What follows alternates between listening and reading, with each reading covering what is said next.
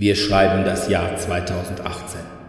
Deutschland ächzte unter der Knute des Spiel des Jahres und die coolen Brettspieler schrien nach einem Podcast extra für sie. Doch drei Retter erhörten ihr Schreien und klauten zusammen, was es an Gutem in deutschen Brettspiel-Podcasts gab und machten nun ihren eigenen.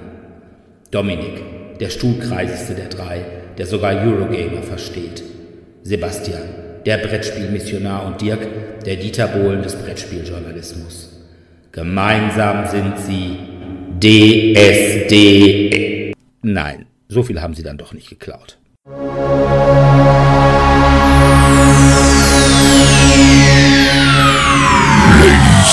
and gentlemen, may I have your attention, please? The show starts in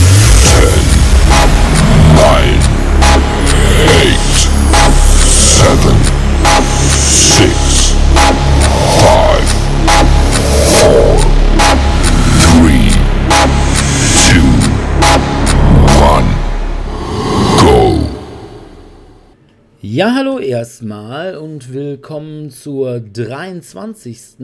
und damit Jubiläumsfolge von DSD, dem Brettspiel-Podcast. Ja, man höre und staune, mit 23 Folgen in zwei Wochen Abstand sind wir jetzt ein Jahr alt. Leider wurde mein Vorschlag, dass wir uns dabei konsequent besaufen sollten bei dieser Folge, von meinen Mitpodcastern aus diversen Gründen nicht so aufgenommen. Von daher werde ich wohl auch nüchtern bleiben. Aber zunächst geht es mal wieder um die Medien und weil letzte Woche Weltfrauentag war, haben sowohl Sebastian als auch Dominik ihren Beitrag zum Female Empowerment beigetragen. Dominik war in Wonder Woman. Hab den, genau, ich habe mir den älteren Film angeschaut, der von 2017 war, mit Gal Gadot, heißt sie, glaube ich, die Wonder Woman spielt. Und Chris Pine, bekannt aus den Star Trek-Filmen als Captain Kirk, äh, spielt die wichtigste Nebenrolle. Hm, Ja, worum geht es? Es ist um die Origin-Story im Grunde genommen erstmal von Wonder Woman. Das heißt, es geht darum, dass sie auf dieser Insel ähm, aufwächst, wo halt nur die Amazonen leben, die sich halt aus diesem Krieg der griechischen Götter Zeus gegen Ares, Gott des Krieges, zurückgezogen haben, weil Ares eigentlich mehr oder weniger besiegt war. Aber es äh, wurde halt schon angedeutet, dass er wiederkommen würde. Und ja, sie wird dann halt dort ausgebildet und irgendwann während des Ersten Weltkrieges stürzt halt ein Pilot zufällig dort in der Nähe ab. Also die Insel ist eigentlich so über so eine unsichtbare Kuppel verdeckt in so einem tiefen Nebel, sodass man sie eigentlich gar nicht entdecken kann. Aber er ist halt dann, weil er geflohen ist vor den Deutschen, zufällig dahin geflogen, abgestürzt und sie rettet ihn und er kann sie dann überzeugen, dass die Menschen halt im Krieg sind, dem Krieg, der alle Kriege beenden soll. Und sie glaubt halt, dass das jetzt Ares Machenschaften sind, die dahinter stecken. Und äh, möchte deswegen den Menschen helfen, wieder zu Frieden zu kommen und Ares zu besiegen. Sie folgt denen dann nach London, wo dann halt versucht wird, die, die Politiker davon zu überzeugen, dass man nach Belgien gehen müsste und Ludendorff stoppen müsste, der wahrscheinlich eben diese Verkörperung von Ares wäre mehr möchte ich dann eigentlich groß auch jetzt nicht weiter spoilern. Es ist sehr lustig geschrieben. Sie ist halt am Anfang sehr naiv, also weil sie halt in dieser Mythoswelt halt aufgewachsen ist, wo sie dann halt glaubt, dass sobald man halt Ares dann besiegt hat mit den Waffen, die die Amazonen dort in ihrem Tempel gehalten haben, Das Lasso der Wahrheit. Quasi, genau, mit dem Lasso der Wahrheit und so ein Schwert, ich weiß nicht mehr, wie das Schwert hieß. Sie glaubt halt, dass das Schwert die Waffe wäre. Überraschenderweise stellt sich dann heraus, dass das nicht die Waffe ist, die Ares besiegen soll. Was? Aber sie hat doch den ganzen Film darauf hingearbeitet und so toll darauf Ja. aufgepasst.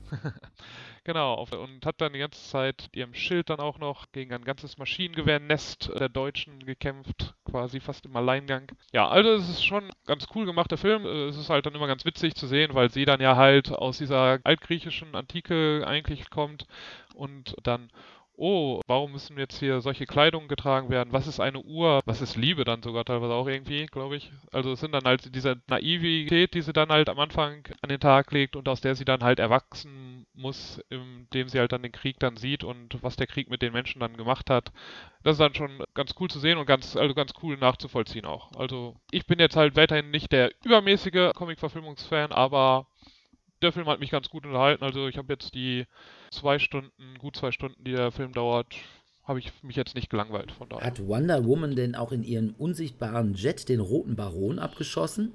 Nee, unsichtbarer Jet kam da gar nicht vor. Der kommt aber vielleicht in der nächsten Folge, man weiß es nicht. Den nächsten Wonder Woman Teil, keine Ahnung, man weiß es nicht. Okay. Dann Sebastian.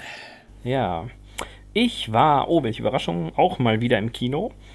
Dieses Mal war ich in der Midnight Preview von Trommelwirbel Captain Marvel. Woo! Ja, danke, danke. Surprise, surprise. Hm, Das äh, sag ich euch. Es handelt sich dabei ja auch um eine weibliche Hauptdarstellerin. Dargestellt wird sie von der wundervollen Brie Larson. Ich muss gerade mal schauen, woher man Brie Larson kennt. Was Kong. hat die denn noch? Kong, stimmt. Kong, stimmt. Ja, da, ich, ich habe mir auch immer überlegt, woher kenne ich die? Kong, genau. Kong hat sie auch schon mitgespielt unter den Hauptdarstellerinnen. Sie verkörpert den äh, Hauptcharakter Captain Marvel. Captain Marvel ist äh, weiblich und wird auch anders ausgesprochen, und zwar Marvel. Das Ganze wird im Laufe der Episode aufgeklärt, wie und wo und überhaupt. Zeitlich ist das Ganze einzuordnen im Hinblick auf das Marvel-Universum zu Beginn von Shield, als die Shield-Agenten Fury und ähm, Rogers anfangen, ihre Tätigkeiten aufzunehmen. Man sieht einen Samuel L. Jackson alias Nick Fury auch die ganze Zeit mit zwei gesunden Augen, was dem Marvel-Fan jetzt natürlich erstmal so, hä, was? Wieso zwei gesunde Augen? Der hat doch immer so eine charakteristische Augenklappe. Und Achtung, Mit CGI Spoiler. verjüngt. Ne? Bitte? Aber CGI Mit CGI verjüngt. verjüngt. Ja, in der Tat. Und ähm, es sei an dieser Stelle auch erklärt, dass endlich gelüftet wird, wie er sein Auge eingebüßt hat. Ich will nicht zu viel verraten, aber es ist sehr überraschend. Es ist wirklich sehr überraschend. Es gibt so viele Momente, wo ich mir denke, oh, jetzt ist es futsch, jetzt ist es futsch. Und dann wieder pack, kommt er in der nächsten Szene und hat ein Steak drauf liegen oder sonstiges. Sehr unterhaltsam. Worum geht's inhaltlich? Äh, Ja, Captain Marvel alias äh, Carol Danvers weiß nicht genau, was sie für eine Vergangenheit hatte. Sie erwacht auf einem Alien-Raumschiff der Kree und ist mit denen unterwegs und kämpft gegen sogenannte Rebellen und wird dafür ausgebildet und hier und da und großes Heck und Meck und Hü und Hot. Und letztendlich kommt das ein oder andere Überraschende dabei raus. Für mich als Filmkenner war es jetzt nicht so vorauszusehen, was da passiert. Aber für den Marvel-Fan ist relativ schnell klar, dass da irgendwas schief läuft und dass es da noch die eine oder andere Wendung gibt. Im Gegensatz zu euch beiden erzähle ich immer nicht so viel von der Handlung, weil dieser Film wirklich handlungsreich ist im Vergleich zu manch anderem Marvel-Film. Es ist jetzt meines Erachtens nach kein Must-Have, um die diversen Wissenslücken zu schließen vor dem nächsten Marvel-Film, der ja jetzt demnächst kommen soll, das sogenannte Avengers Endgame. Aber es ist schon schön, weil er so, ich sag mal, Seitenstränge kappt, die einfach mal erklärt werden. Warum ist das so? Warum ist das so? Warum ist das passiert? Warum ist jenes passiert? Und wieso sieht der eine Typ so aus wie der andere? Warum kann der sich duplizieren? Ich fand's gut, war nette Unterhaltung, anderthalb Stunden.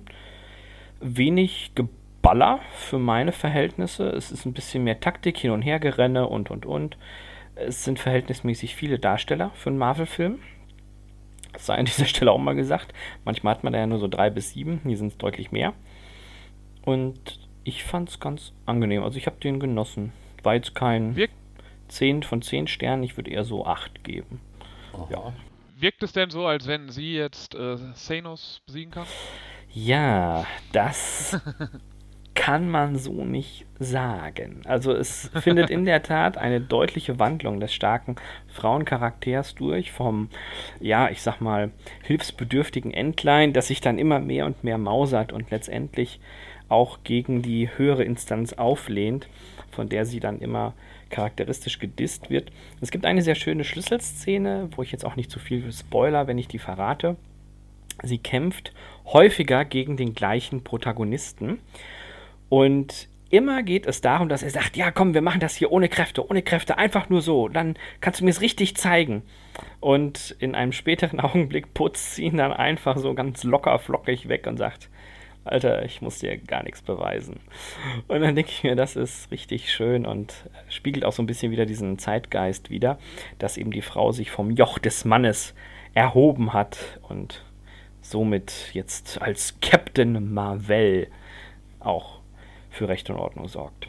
Naja, also äh, ich sag mal so, bei Captain Marvel war halt möglicherweise die gesamte Vorgeschichte interessanter als der Film selbst.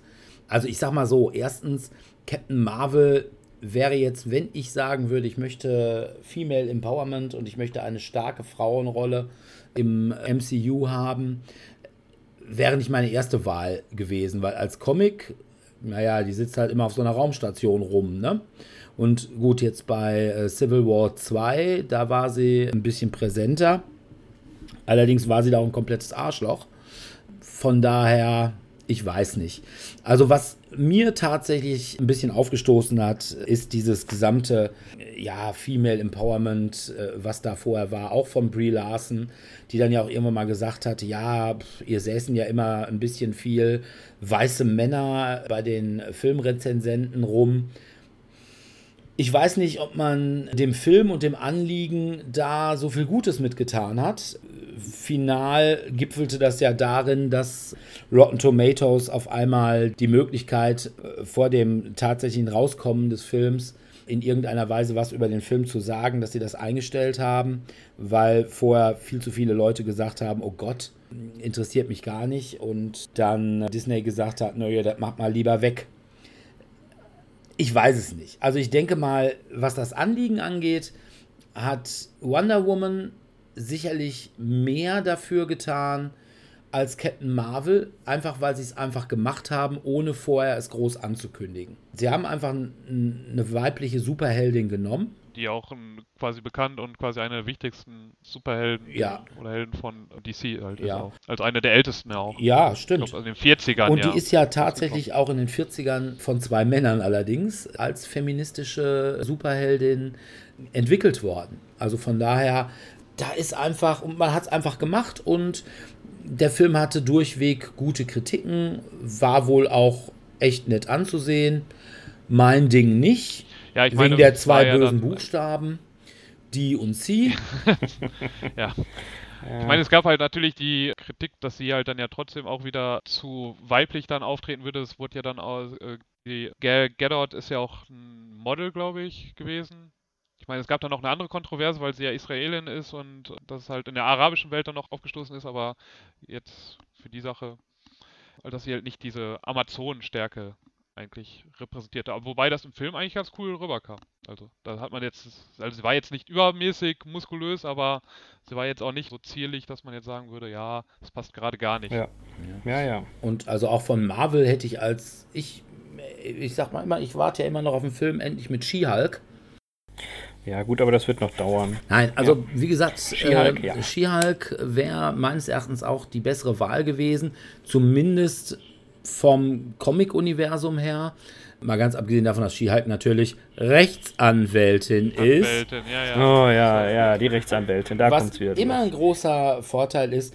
Und außerdem. Wenn man fürs Recht kämpfen ja, und außerdem, ja. meine, ich finde durchaus, das MCU hat durchaus auch starke Heldinnen zumindest in den Serien, mit Jessica Jones, teilweise bei äh, Agents of Shield, dann bei Cloak and Dagger, ist also auch die Hälfte.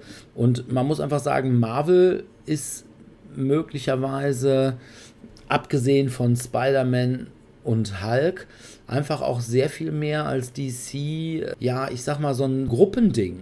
Ne? Du hast die Avengers, ja, du hast die X-Men, du hast die Defenders und da sind halt auch immer Frauen drin. Also ich würde sagen, bei den X-Men ist die Hälfte Frau. Und bei den Avengers, gut, da sind nur zwei, glaube ich, drin, ne? Mittlerweile Scarlet Witch und Black, Black Widow. Widow. genau. Black Widow, ja. Und es sind da vielleicht auch nicht die Hauptdarstellerinnen, das muss man schon sagen. Oder auch zu Black Widow hätte ich mir auch einen Solo-Film vorstellen können. Ja, vielleicht kommt ja noch einer, ja. man weiß es nicht. Ja, was ich Captain Marvel auch übel nehme, ist, dass die jetzt auch immer lange Haare hat. Also die, aktuelle, ja. die aktuelle hat einen coolen Kurzhaarschnitt und ist nicht Walla Walla Blondine. Aber das Ja, ist aber eine persönliche Präferenz. Aber hier, Walla Walla, was hast du denn eigentlich hier gewallawallert? Warst du auch, äh, hast du wieder gelesen oder ganz Neues ja, ich habe auch ausprobiert noch, aber da diesem kommen wir nachher Internet? noch. Nee, ich habe wieder in diesem Internet jetzt bei meinem Leib- und Magen-Streaming-Anbieter Netflix, habe ich wieder was geguckt, auch Superhelden. Im Moment kommt man ja also weder bei Facebook noch im Werbefernsehen dran vorbei. Die Umbrella Academy Oh ja. ist eine Serie. Showrunner ist Steve Blackman, der auch Fargo schon geshowrunnt hat. Und es ist nach einem Comic von Gerard Way, den man möglicherweise besser kennt als Sänger von My Chemical Romance. Die waren, glaube ich, Anfang der Nuller Ja, so Mitte, Anfang Mitte. waren die, glaube ich, am präsentesten. Black Parade. genau. Und ich sag mal, wer das Video zu Black Parade kennt, ich sag mal, das Feeling von dem, wie es aussieht, das findet sich auch so ein bisschen bei Umbrella Academy. Äh, Worum geht es bei Umbrella Academy? Es sind irgendwann mal sieben Kinder, beziehungsweise sogar 42 Kinder, alle am gleichen Tag mirakulöserweise zur Welt gekommen und die haben auch alle irgendwelche besonderen Kräfte. Diese sieben Kinder, die werden von äh, dem Sir Reginald Hargreaves adoptiert und ziehen bei ihm ein und werden von ihm ausgebildet. Da ist einmal Nummer 1, Luther, der ist super stark. Nummer 2, Diego, der ist super agil.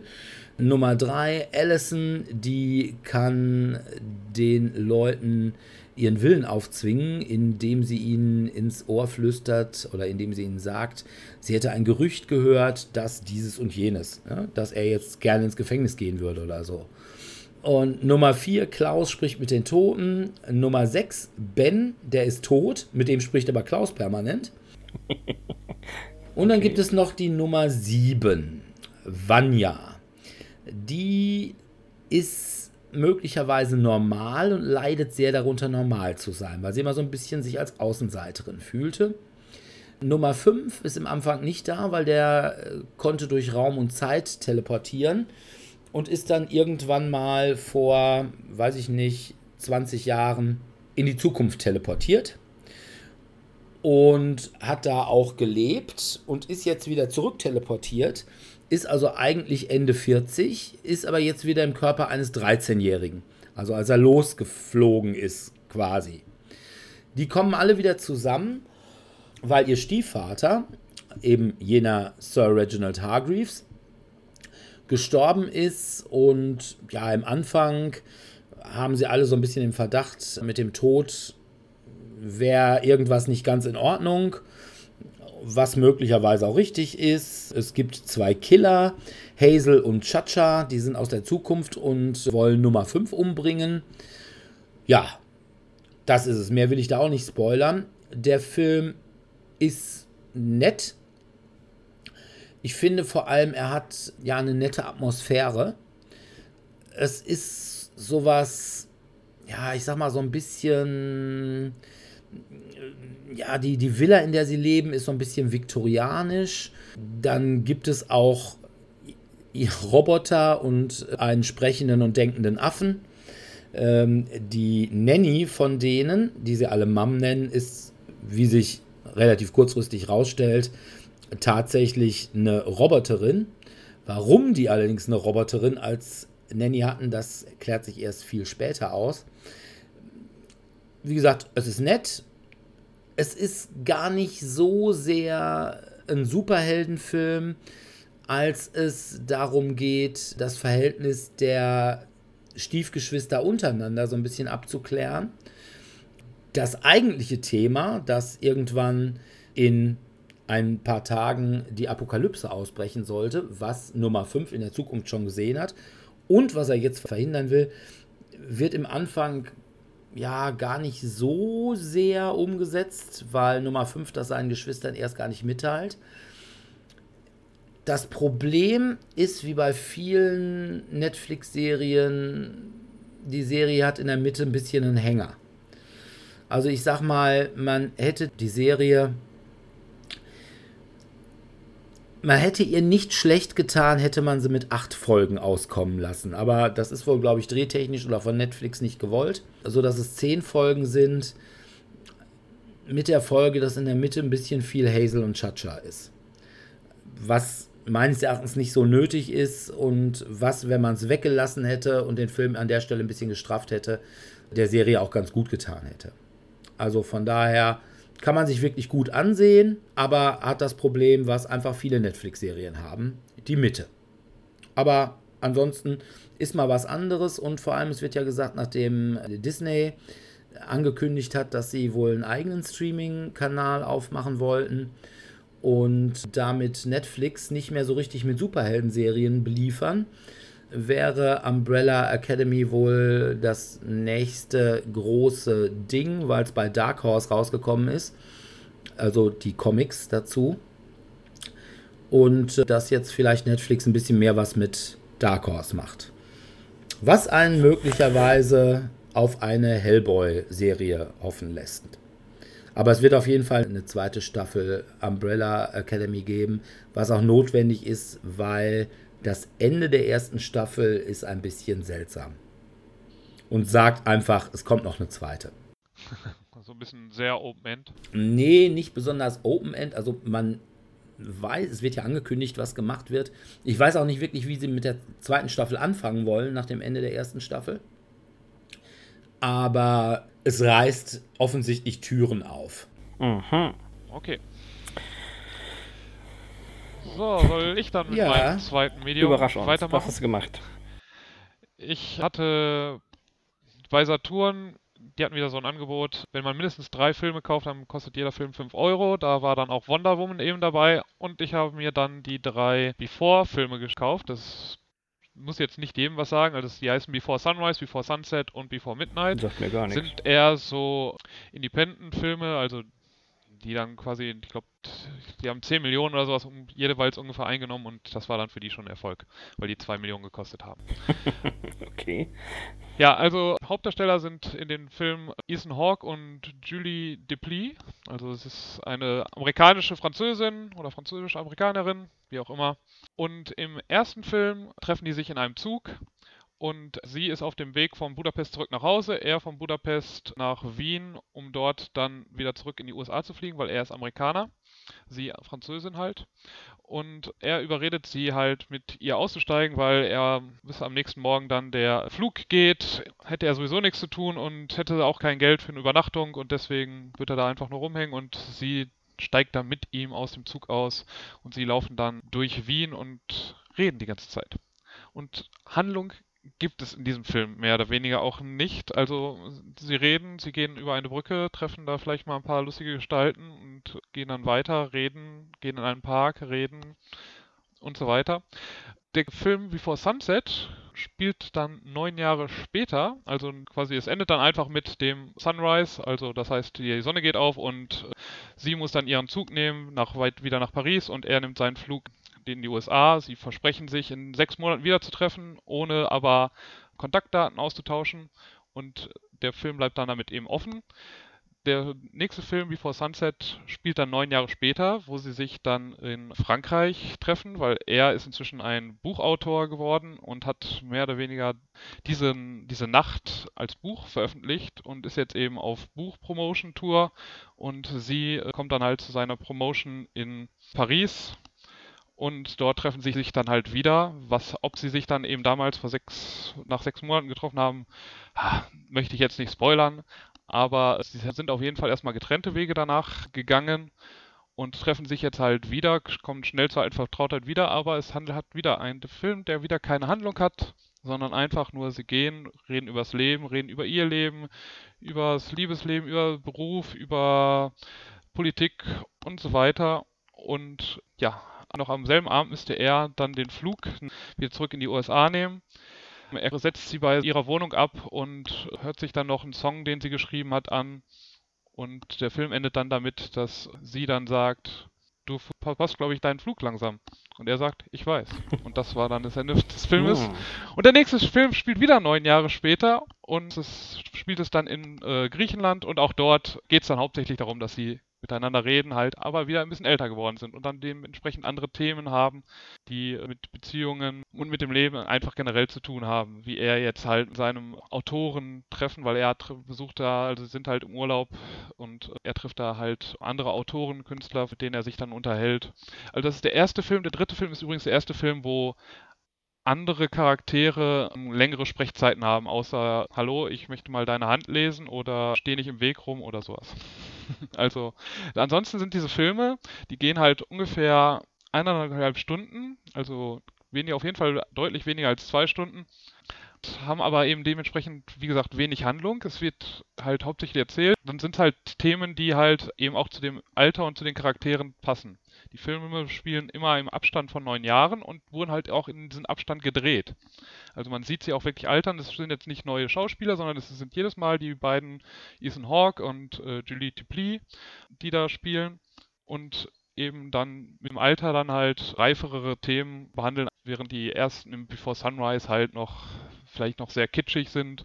Sind die anderen natürlich auch, aber oder teilweise auch, wobei der Before Midnight ist dann nicht mehr ganz so schnulzig kitschig, wenn jetzt, wenn die da über Liebe reden. Aber es sind auf jeden Fall cool gemachte Filme, wenn man dieses Dialoglastige mag und nicht unbedingt sehr viel Handlung benötigt, weil die Dialoge sind meiner Meinung nach recht realistisch geschrieben. Also sie sind jetzt nicht so banal, dass sie komplett egal sind, aber sie sind jetzt auch nicht so hochgestochen philosophisch, dass man jetzt angestrengt da 90 Minuten zuhören muss, sondern die kommen relativ natürlich rüber, was auch daran liegt und also das ist auch meiner Meinung nach recht spannend und interessant gemacht, dass halt teilweise auch wieder sehr wenige Schnitte teilweise stattfinden. Das heißt, man schaut vier Minuten und die müssen jetzt vier Minuten reden und ich finde das relativ beeindruckend, weil wenn man keine Handlung hat, finde ich es relativ schwierig, mir einen vier Minuten langen Text zu merken, den ich da okay. vorspielen muss. Und die gehen dann halt durch die Straße oder gehen dann durch den Park oder sitzen einfach nur auf einer Bank und unterhalten sich dann über irgendetwas und tauschen sich dann über Liebe, über Weltansichten, über Politik, Gott und die Welt aus und besuchen dann halt einfach nur verschiedene Orte. Ein bisschen, ein bisschen wie Woody Allen-Filme, wo dann halt auch teilweise der Ort, wo sie sind, ist dann mit ein Charakter, weil die, einfach die verschiedenen Sehenswürdigkeiten dann dort ein bisschen gezeigt Wobei werden. Wobei Woody Allen-Filme schon auch Handlung haben, hm? Ja, ja, die haben mehr Handlung als die Filme, die ich jetzt hier gesehen habe. Also die Before Midnight hat, wie gesagt, der hat ein bisschen mehr Charaktere und hat ein bisschen mehr Handlung auch, aber ansonsten sind es halt wirklich sehr dialoglastige Filme. Sie sind halt vom Richard Linklater, hat da Regie geführt, der auch Boyhood gemacht hat. Boyhood war 2014, war der für einige Oscars und Golden Globes nominiert. Golden Globes hat er, glaube ich, auch ein paar gewonnen. Von den Oscars, glaube ich, nur ein für beste Nebendarstellerin. Der Film ist halt ähnlich in der Hinsicht, weil er das Aufwachsen eines Jungen über mehrere Jahre dokumentiert oder also auch eben filmisch, also es ist jetzt keine Dokumentation, sondern ein Film, wo er, der halt auch über Jahre gedreht wurde. Also wo jetzt nicht über CGI oder über andere Schauspieler die gleiche Person dargestellt wird, sondern einfach so, wir haben jetzt quasi das Kindesalter jetzt gedreht und wir treffen uns dann in fünf Jahren wieder und machen dann nochmal einen übers Jugendalter und dann nochmal ein bisschen ihr älteres Jugendalter, wo es dann bis zum College geht.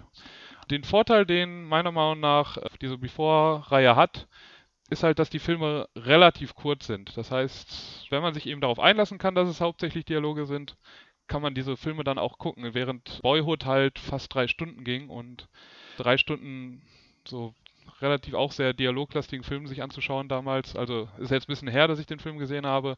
Das war schon ein bisschen anstrengender als jetzt für mich zumindest diese Before-Serie. Aber ich fand es auf jeden Fall interessant gemacht. Die Filme sind sehr interessant gemacht und der Machart. Und ich bin gespannt, ob es dann, ähm, der nächste Film müsste dann 2021 kommen. Äh, bin gespannt, ob dann, also wenn die weiter in diesem neun Jahresabstand sind, ob es dann weiter einen Film gibt oder ob sie es jetzt bei diesen drei Filmen belassen. Aha. Wobei ich ja immer sage, ich halte Film ja auch für ein visuelles Medium. Und rein Dialoge, da würde ich doch tatsächlich mal das Buch vorziehen, oder? Ja, ich bin ja lesefaul, von daher passt dann was mit denen. ich wollte gerade sagen, das ist, glaube ich, immer so favoritenorientiert, was man denn so bevorzugt. Okay. Ja, schön. Ja.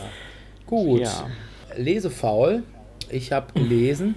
Aller, allerdings auch wieder Dinge, die auch Dominik lesen kann. Nämlich ein Comics. Comic. Genau. Und zwar diesmal ist es ein äh, Comic von einem deutschen Autor und aus einem deutschen Verlag, nämlich von Timo Grubing und äh, ist erschienen im Zwerchfell Verlag.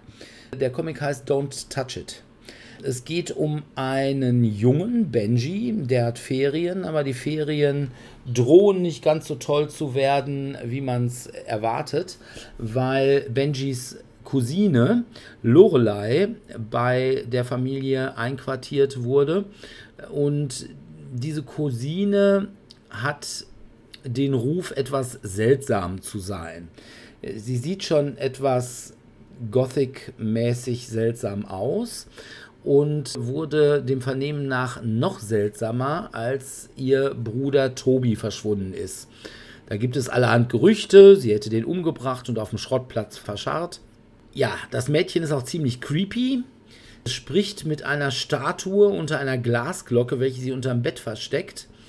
Die ganze Sache ist schwarz-weiß gezeichnet und ich glaube, ich verrate nicht zu viel, wenn ich sage, dass das Ganze auch einen leichten Cthulhuiden Einschlag hat, ohne jetzt wirklich den Mythos darin zu zitieren. Ich fand den Comic eigentlich ganz gut. Bin ja sonst eher vorsichtig äh, seit dieser Willkommen in Lovecraft Geschichte die ich ja schon mal hier äh, an dieser Stelle auch vorgestellt habe. Also an sich Comics mit Kindern, hm, ist wie Filme mit Kindern, hm, brauche ich nicht so, aber wie gesagt, der Comic ist ganz gut, zumal für einen Deutschen. Also ist gut gezeichnet, wenn er auch so ein bisschen anders gezeichnet ist als vielleicht normale Comic-Kost. Aber mir hat es gefallen die Story könnte möglicherweise noch ein bisschen elaborierter gewesen sein. Aber ich muss ehrlich sagen, Timo Grubing, wenn er nochmal was rausbringt, ist sicherlich eine Sache, die ich mir mal ansehen werde. Und vielleicht auch nochmal das eine oder andere aus dem Zwerchfell Verlag, wobei die vor allem meines Erachtens so, ja, ich sag mal, Karikatur- bzw. Bildwitz-Bücher rausbringen, was nicht so meins ist aber haben auch einen Comic dabei, der über das Land Xoth, was ja auch wieder so ein bisschen Cthulhuid ist, handelt. Vielleicht schaue ich mir nochmal an. Also äh, jedenfalls Don't Touch It ist sicherlich was, was einen nicht davor abschrecken lässt. Also kann ich durchaus empfehlen. Mal was anderes als Marvel. Oder DC. Äh, Ja, äh, das jetzt nicht unbedingt, aber auch als Dark Horse. Jo, gut, dann sind wir soweit durch. Ja, zu unserer Jubiläumsfolge haben wir uns wieder mal entschlossen, eine Liste zu machen, also eine Top 15. Ja. Beziehungsweise drei Top 5s. Eine Lester-Liste. Die Lester- Lester, die. Pile of Shame. Ja. Genau, und zwar die most overrated, also die am meisten überschätzten Spiele. Ja, So, wollen, wir wir gleich. kurz, wollen wir kurz sagen, wie wir die zusammengestellt haben? Also, Ja, Ja. Können, wir, kö- können wir machen. also ich habe ja die, ich habe war auf BGG zum Beispiel und habe mir angeschaut, wie ich die Spiele bewertet habe und wie die Leute auf der BGG-Seite, also Boardgame Geek-Seite, ähm, die Spiele bewertet haben und habe dann dort, dort die Spiele ausgewählt, die den größten Abstand zwischeneinander hatten. Also meine Wertung am meisten von den anderen Okay. abweicht. Ja, ich war da nicht ganz so Voll kreativ. elaboriert. Also das, das finde ich ja hier, da ist richtig System dahinter, Alter. Das, das klingt ja, als ob du häufiger was richtig vorbereitest. Ich bin da eher so der Ich Stehgreif-Variation. bin mathematisch vorgegangen. Ja, ich sehe schon hier konkrete Projekte, die dann auch konkret umgesetzt wurden. Wie habe ich das gemacht? Ich bin hingegangen und äh, habe erstmal nachgefragt, was ist das heutige Thema. Nachdem ich das heutige Thema wusste, hieß es, nimm einfach Spiele, die du nicht so gerne magst, weil du denkst, dass sie total überbewertet sind. Dann kam ich spontan nur auf vier. Und dann hieß es von Dirk, ja, denk mal nach, was du noch nicht gerne spielst, was alle anderen toll finden. Da dachte ich, äh, hm, äh, hm. Und zack hatte ich fünf.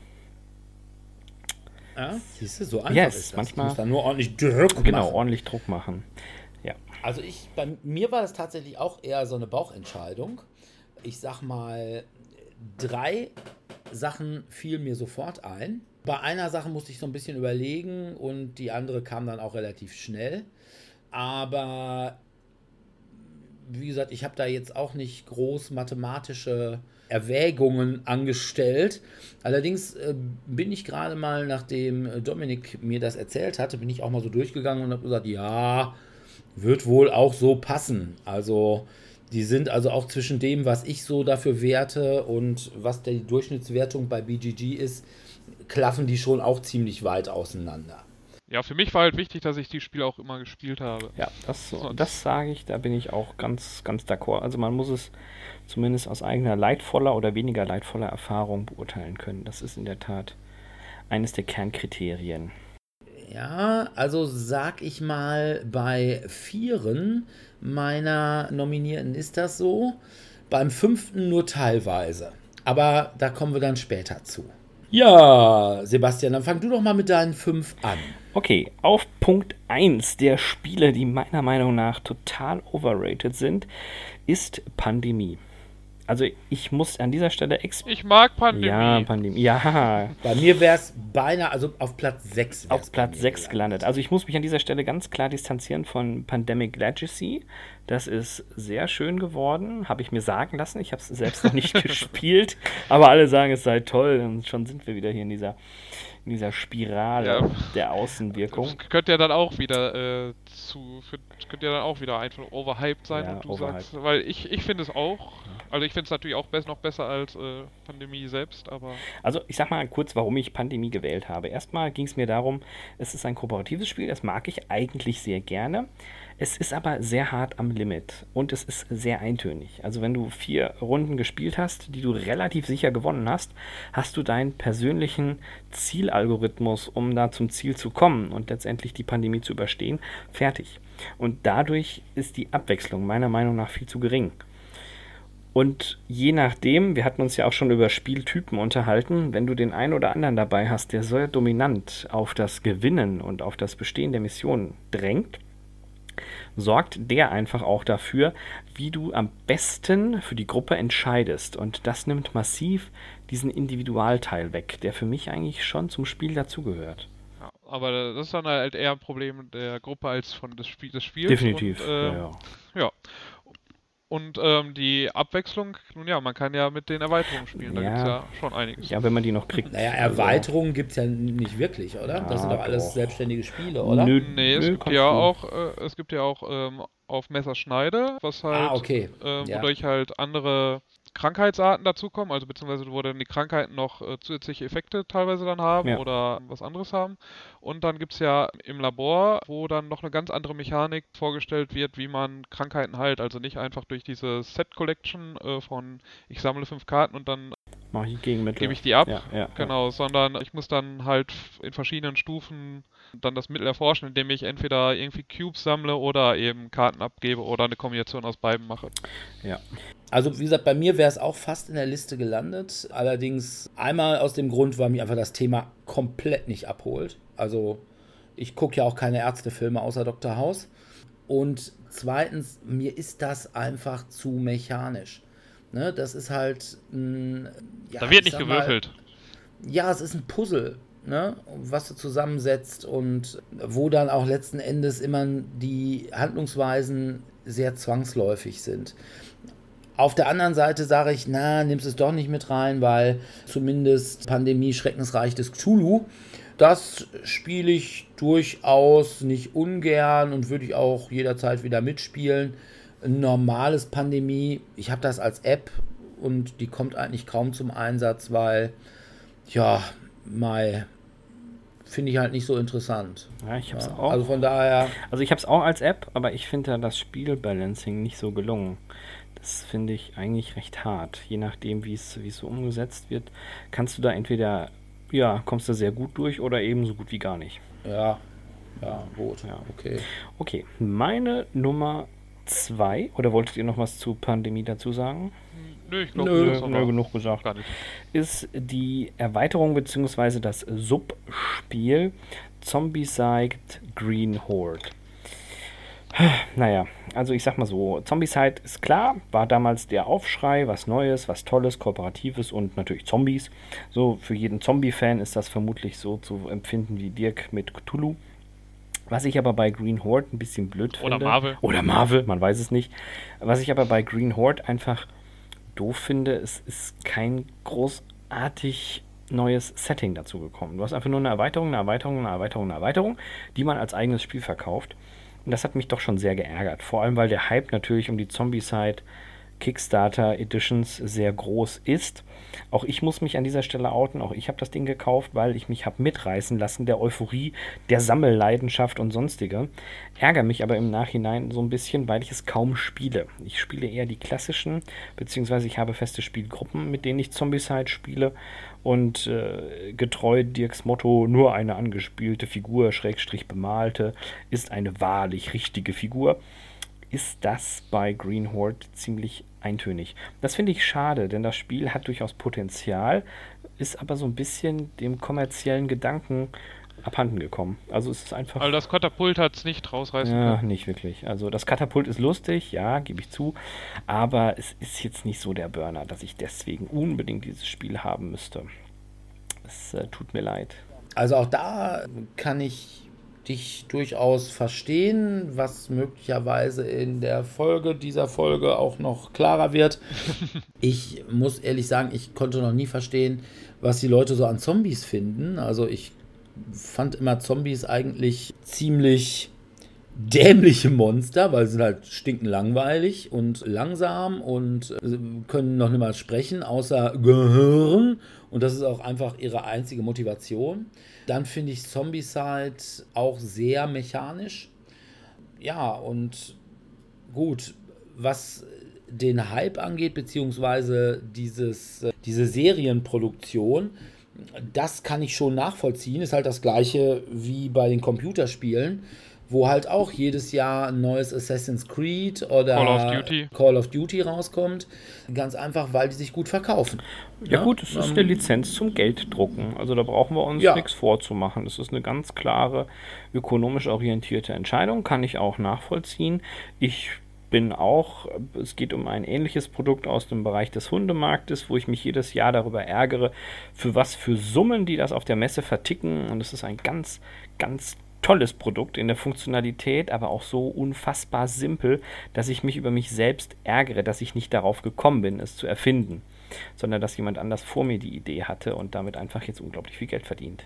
Es sei ihm gegönnt an dieser Stelle und so ähnlich verhält es sich meiner Meinung nach auch mit den Zombie-Side-Editionen. Und das ist einfach schade. Und solange sie da noch irgendwie nicht einen neuen Spielmechanismus mit reingebracht haben, der da irgendwie großartig für Innovation sorgt, wird es auch leider eher so ein Steckenpferd bleiben. Das heißt nicht, dass ich nicht gerne Zombie-Side spiele. Also ich habe auch feste Zombie-Side-Spielgruppen mit denen ich mich manchmal treffe und wir schreiben auch sogar manchmal eigene Kampagnen. Auch das ist sehr unterhaltsam.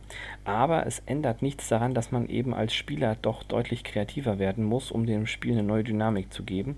Und wie Dirk so schön eben sagte, nicht einfach immer nur die Mechanik abzuarbeiten. Ja, okay. Also wie gesagt, dann wird also Zombicide in Space, was ja wohl demnächst rauskommt, da wirst du nicht unter den Bäckern Nee, sein. diesmal, diesmal nicht. Also äh, mir reicht es, dass ich die anderen sechs Boxen hier im Schrank stehen habe und die da vor sich hin warten. Und die ja auch nicht ganz so klein sind. Nee, das ne? ist in der Tat ein Problem. Ich kann ja an dieser Stelle nochmal liebevoll auf Dominion hinweisen. Ich habe einen Dominion-Spielekoffer gebaut, der nur noch ein Fünftel des Platzes einnimmt von den ganzen Boxen, die das Spiel vorher eingenommen hat. Also kann ich nur jedem empfehlen, schmeißt die Kisten raus, packt sie irgendwo anders rein, ihr habt viel mehr Platz im Schrank. Also bei mir hat Dominion noch viel weniger Ja, Platz das, äh, im das Schrank. glaube ich. Du hast das, du hast das optimiert in äh, gar keine Stellfläche. Okay, vielleicht sollte ich das mit dem folgenden Spiel auch machen. Und zwar heißt es die Legenden von Andor. Wie seht ihr das? Was habt ihr da für Ja, Erfahrungen es, gemacht? Hätte ich vorher dran gedacht, hätte ich es mit reingenommen. Garantiert. Also, bei mir auch relativ weit oben bei den Sachen. Also ich habe es jetzt nicht in meiner Liste, aber ich war auch sehr enttäuscht davon, obwohl ich eben die Zeichnungen mag. Ich mag sogar die Kampfmechanik, die halt sehr unterschiedlich je, je nach Charakter ist, aber wie es dann gespielt wird, äh, es ist halt dann doch wieder mehr Puzzle. Und wenn ich halt so ein Adventure-Spiel-Thema habe, dann möchte ich eigentlich, so, da ist ein Monster, ich möchte das töten. Ja, genau. Und Ja, das kann ich ja, nicht ja, machen. ja, Ja, exakt. also ich sag, das ist das, was rauskommt, wenn deutsche mittelmäßige Spieleillustratoren mal ein deutsches Fantasy-Spiel machen wollen. Harte Ne? Worte. Also das Spiel sagt, boah, ich habe ein cooles Fantasy-Thema, also wenn man es von außen sieht, und dann guckt man da rein und dann hat man doch wieder so ein piefig deutsches Spiel, bei dem es wieder nur auf Buchhaltung ankommt und ja, Puzzlei. Ich kann nicht verstehen, warum alle das, zumindest in Deutschland, als die Offenbarung äh, erachten. Also erstmal finde ich ein Fantasy-Spiel mit diesen Pappaufstellern. Also alleine dafür finde ich es schon kacke. Ja, damit kann ich leben. Also ich fand die jetzt nicht schlecht und es macht es ganz nett, wenn du halt deinen Schild dann da dazulegen kannst an deinen Charakter und deinen deinen Vogel, äh, wenn du dann so einen bekommst. Also auf dein Spiel, Spielbrett legen kannst, ja. und dann kam es irgendwie raus und man dachte, boah, das könnte jetzt irgendwie so eine deutsche Version von Mage Knight oder von Runebound sein. Äh, Aber es war es nicht. Es war eine deutsche Version von, weiß ich nicht. Ich würde sogar sagen, es erinnert mich so ein bisschen an Pandemie. ja. Allerdings noch ein schlechteres Was, Pandemie. was ich daran sehr schade finde an Legenden von Andor ist, vom Setting her ist es eine schöne Idee, aber es ist eines der wenigen Spiele, wo ich ganz offen sagen muss, du als Spieler wirst gespielt. Es gibt nur diesen einen optimalen Weg und wenn du drei, viermal Würfelpech hast, dann ist Ende. Dann kommst du da nicht mehr hin. Dann ist die Mission gescheitert. Das finde ich daran die ganz große Schwäche. Die Idee ist schön, auch mit dem Setting, aber der Spielmechanismus per se ist meines Erachtens nach nicht gut ausbalanciert und das sorgt einfach dafür. Ja, entweder schaffst du es direkt oder nicht. Und auch da wieder Ja, dann ganz kommt halt, klar. ich meine, dann kommt da ist halt ganz cool, dann kommt ein Twist irgendwann mal, Ja. Aber das sorgt dann auch wieder erstmal dafür, okay, eigentlich hast du gar keine Ja, Chance, das genau. beim ersten Mal zu Ja, schaffen, ja. weil der Twist halt die Aufgabe so verändert, dass jetzt ist die Jetzt hast du die. Subaufgabe und jetzt musst du erst die Subaufgabe erledigen, um danach weiterzumachen. Das, Ja. das ist, ich finde es schade. Also ich finde es schade. Es ist, ich glaube, für Einsteiger ist es ein schönes Spiel. Aber wenn man sich mehr wie wir mit anderen Spielen auseinandersetzt, dann lernst du sehr schnell die ganzen Schwächen darin kennen. Und das macht es dann für uns oder für meine, ich kann ja nur für mich persönlich sprechen, meine Top 5, eher uninteressant. Also ich halte es noch niemals für Einsteiger für ein gutes Spiel, weil du, weil die Gefahr besteht, dass du denkst, Spiele sind alle so. Ja, okay. Also, weil es vor allem irgendwie Leute anspricht, rein vom optischen und vom Thema her, die sagen, boah, ich will eigentlich coole Spiele spielen und dann kriegen sie sowas und denken sich, boah, ja, ne, nee, ja. muss nicht sein, so ist Brettspiel, nee, will ich nicht. Und man einfach mal sagen muss, ja, aber so ist Brettspiel auch nur in Deutschland. Ganz so schlimm finde ich es jetzt nicht. Also ich glaube nicht, dass ich jemanden vergraule, nur weil er mal mit mir Legenden von Andor gespielt hat. Aber es ist, glaube ich, schon nicht repräsentativ für diese Art von Spiel, die es gibt in dem gleichen Genre. Wir gucken. Ein anderes Spiel, das es auf meine Top 5 geschafft hat, ist ein Spieleklassiker, für den ich vermutlich von dem einen oder anderen Zuhörer jetzt verbal gelüncht werde. Und zwar ist es das Grundspiel Siedler. Also ich habe lange überlegt, packe ich es rein, packe ich es nicht rein. Auch ich habe Siedler, Ja. sogar noch in der Holz-Edition mit den kleinen Häuschen und den Straßen und allem. Und es, es gibt so viele Spielrunden, wo ich mich einfach unglaublich geärgert habe, dass ich solches Würfelpech hatte. Und du hast diesen einen Mitspieler, der gefühlt ein Monopol hat auf irgendwelche Ressourcen aufgrund seines Würfelglücks. Und diese Subidee, warum auf der Rückseite der Plättchen Buchstaben sind, für den cleveren Siedlerspieler, der kennt die natürlich direkt auswendig. Und ich denke, hä, was, warum und hier und da. Ähm, einfach nö. Also ich mag generell solche Wirtschaftssimulationsspiele, finde ich okay, mag ich gerne, aber da gibt es so viel bessere umgesetzte. Und dass das so gehypt wurde, ich, ich verstehe es einfach nicht. Ist ja bis heute immer noch so ein Evergreen. An dieser Stelle sei aber auch gesagt, durch, ich habe auch einige Erweiterungen gespielt, die können sehr, sehr schön sein, weil die einfach diesen Spielmechanismus aushebeln, dass du einfach stumpf an deiner, ich sag jetzt mal, Erzquelle hockst und hoffst, dass irgendjemand die 12 würfelt.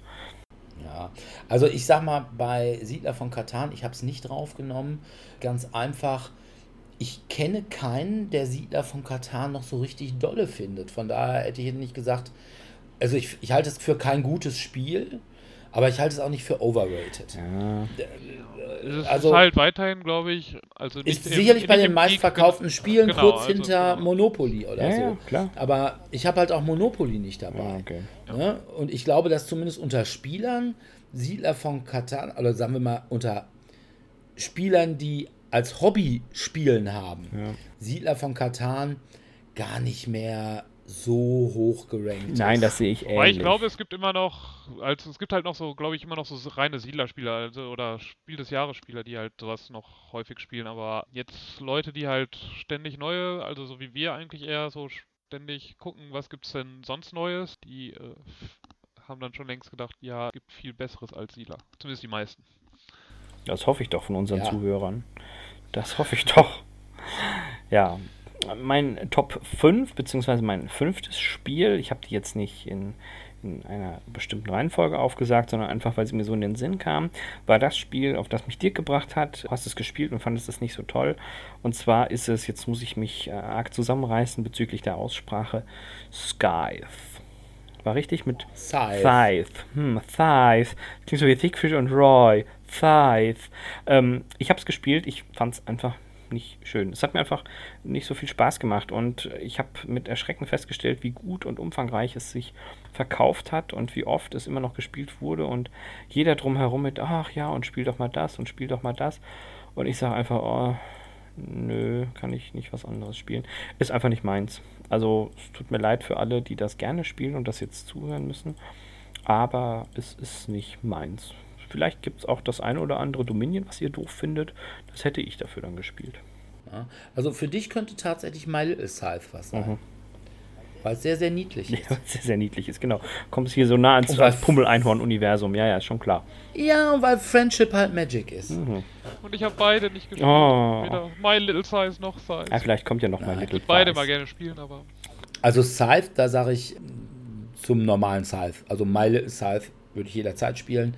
Scythe nicht unbedingt, ganz einfach, weil es mir ja irgendwie zu trocken. Wieder. ja, ne? Aber gut, ist Area Control, da hätte ich grundsätzlich erstmal nichts Ja, ich gegen. gerade sagen, ist doch Aber dann ist es, ja, aber es geht ja dann hauptsächlich eben doch um deine Wirtschaft, oder? Ja, Das genau. ist wieder was, was dich nicht so anspricht. Genau, und ich hatte nämlich eigentlich auch vom Cover und überhaupt vom Artwork hatte ich gedacht, boah, da kannst du jetzt mit gigantischen Robotern den Gegner abledern und ja, da kriegst Machst du einmal. einmal einen Punkt von. Ja, genau, das Ja. war's. Also von daher, mh, meins ist es auch nicht, aber ich kann durchaus sehen, dass es schon seine Qualitäten hat. Von daher hätte ich jetzt gesagt, es ist nicht overrated. Also ich habe es Aber- zweimal gespielt und fand es einfach nicht so pralle. Und wie gesagt, es ist bei mir auch als fünftes Spiel einfach so reingerutscht. Naja, Okay. wir gucken. Ja, dann mache ich mal einfach weiter mit meinen Top 5. Mal sehen, ob ich dagegen hauen kann. Ah, bei, ich bei, glaube, bei, bei, bei Sebastian hatte ich ja zumindest ab und zu mal was, weil Pandemie konnte ich ja da ein bisschen mich rein, Ja. reinschmuggeln. Also ich habe auf Nummer 5 habe ich äh, aus ähnlichen Gründen, die ich gerade schon gesagt habe, beziehungsweise die Sebastian gerade schon gesagt hat, auch äh, Zombicide und zwar die gesamte Serie. Also ich finde tatsächlich die neueren, also die Black Plague Variante, durchaus Die ist noch ganz nett.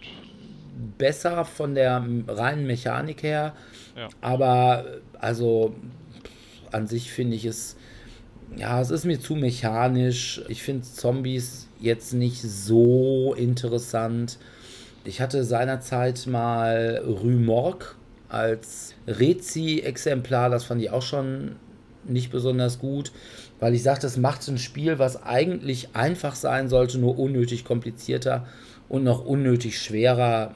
Tja, also wie gesagt, Ja, und also was, was mein Problem dann auch immer wieder ist, ist ein bisschen wieder zu lang dafür, was es mir dann hinterher bietet, also weil man doch häufig einfach immer das Gleiche ja macht. Also ich bewege mich drei Felder und mache vielleicht mal eine Tür auf oder ich äh, hebe das auf, was vom Boden ist oder suche mal, aber ansonsten und würfle Ja. halt.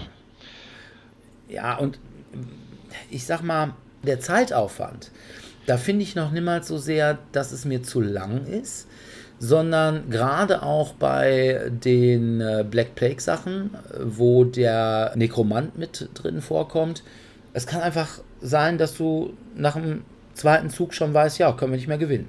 Geht nicht mehr, klappt nicht mehr. Und das ist dann einfach zufällig, je nachdem, was gerade für eine Karte gezogen wird. Das finde ich ja nicht ganz so toll. Dann auf Nummer 4 habe ich, gut, dass Sebastian jetzt nicht mehr da ist, sonst wird ihm gleich ein Tränchen ins Auge steigen. Dominieren. Ach, der Klassiker unter den Deckbildern. Ja, also wie gesagt, ich habe ja schon in unserer Kartenspielfolge gesagt, dass ich schon auch anerkenne, dass es ein Klassiker ist.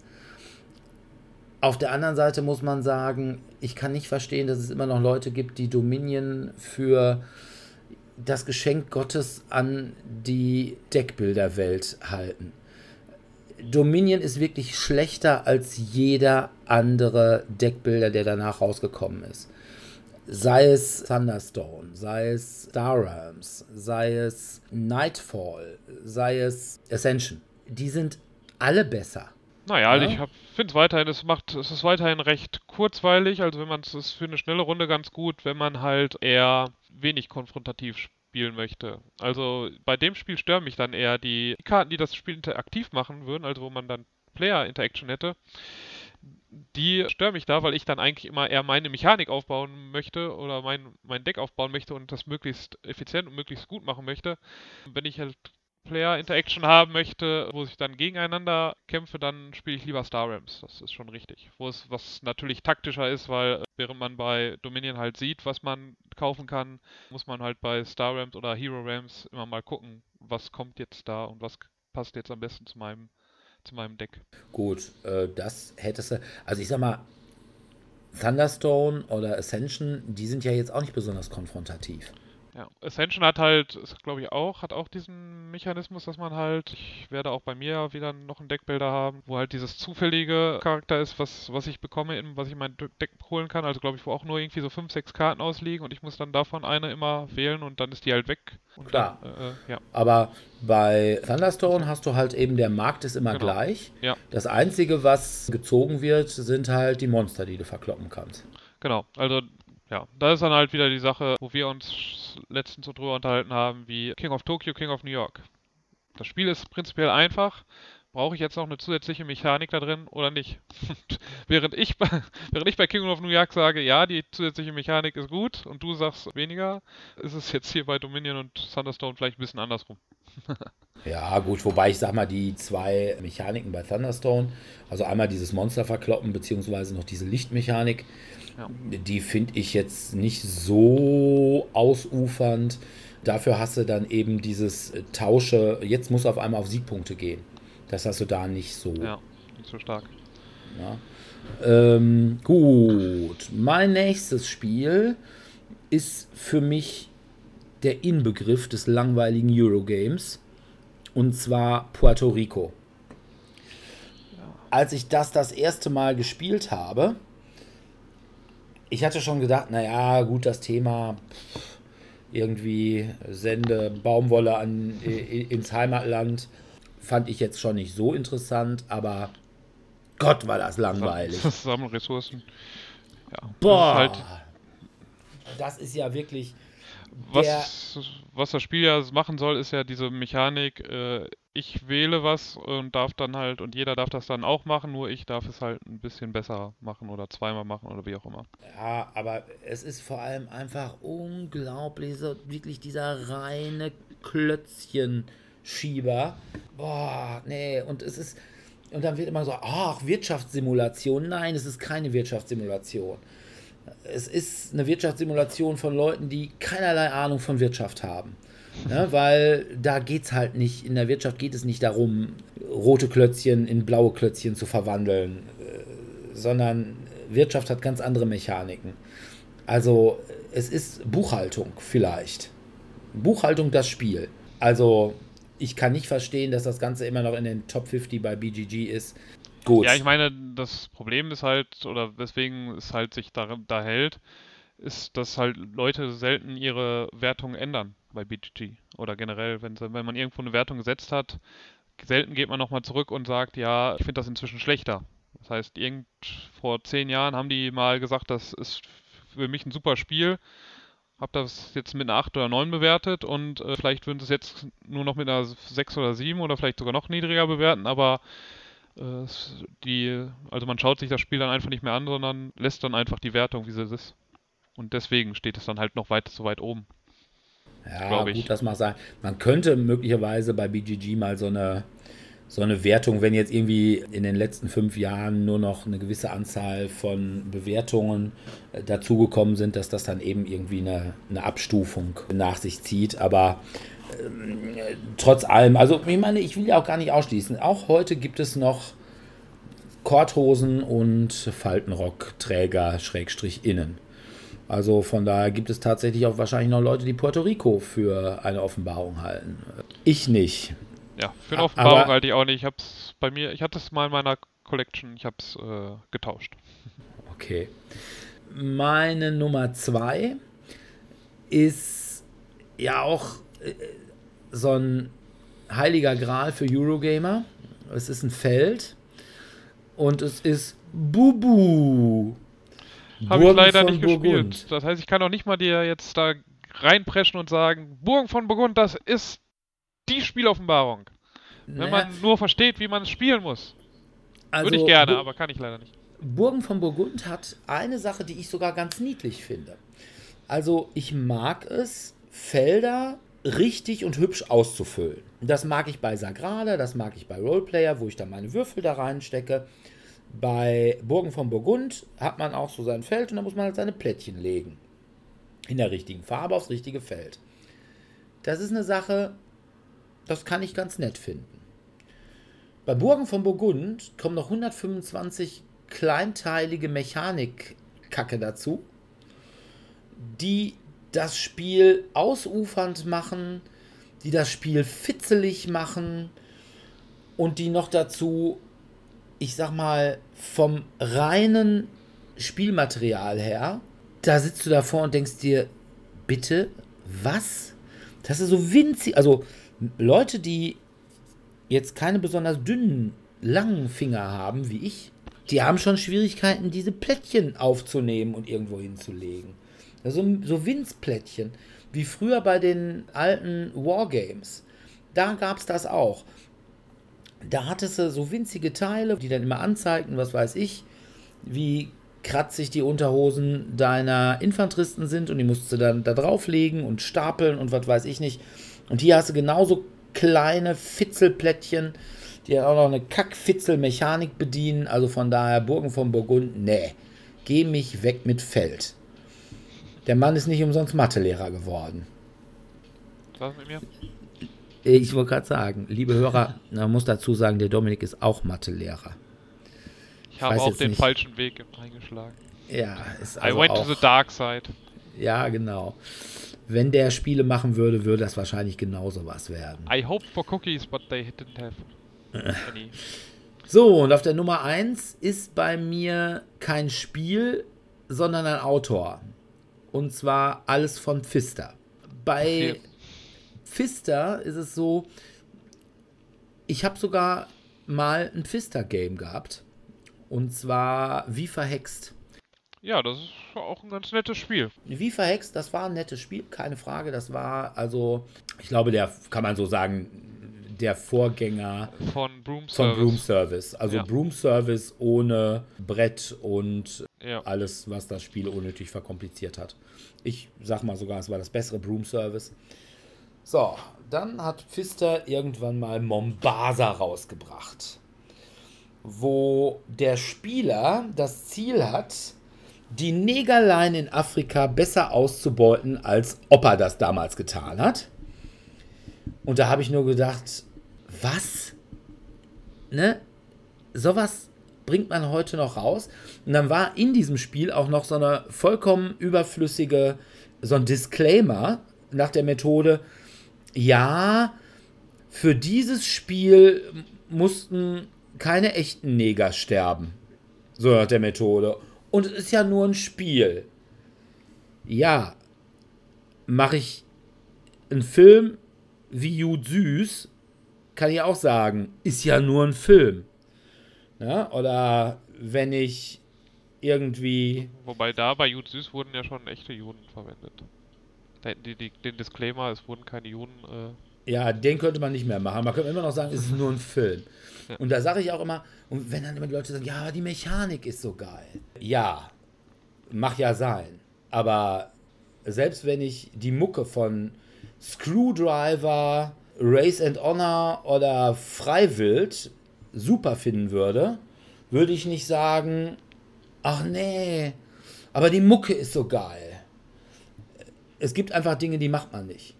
Fertig aus. Und nachdem der Pfister, und man muss einfach mal sagen, dieses Thema kam auch vom Pfister, da hat er dann auch irgendwie im Interview so ein bisschen auf ja, Autist gemacht und gesagt, ja, ach, ich habe halt irgendwie ein Thema drauf gemacht und boah, das fand ich jetzt irgendwie, aber letzten Endes war es ja der Verlag, der es drin gelassen hat. Nee, ich mache keine Spiele mit solchen Themen.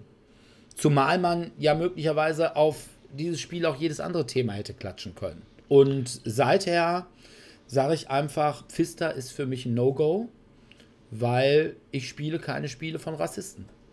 Also, ne, auch mein Wie verhext musste mich leider verlassen. Obwohl ich das tatsächlich gern gespielt habe. also auch kein Port Royal mehr. Äh, Port Royal habe ich nie gerne gespielt. Ja.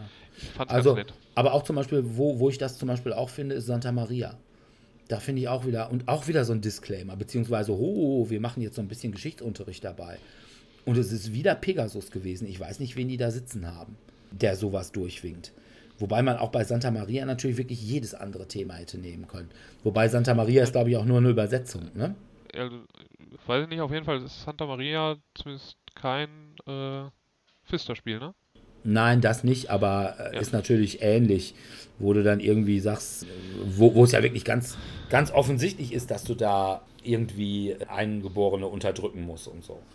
Ja, also ich habe hab das Spiel jetzt nicht gespielt, ich weiß nicht genau, was die Mechanik ist, aber es geht halt um die Santa Maria, also um Columbus, ist doch dieses Columbus, das Schiff von Columbus. Ja, es gewesen, ist oder? Kolonisation Koloni- Südamerika. Ja. Ja.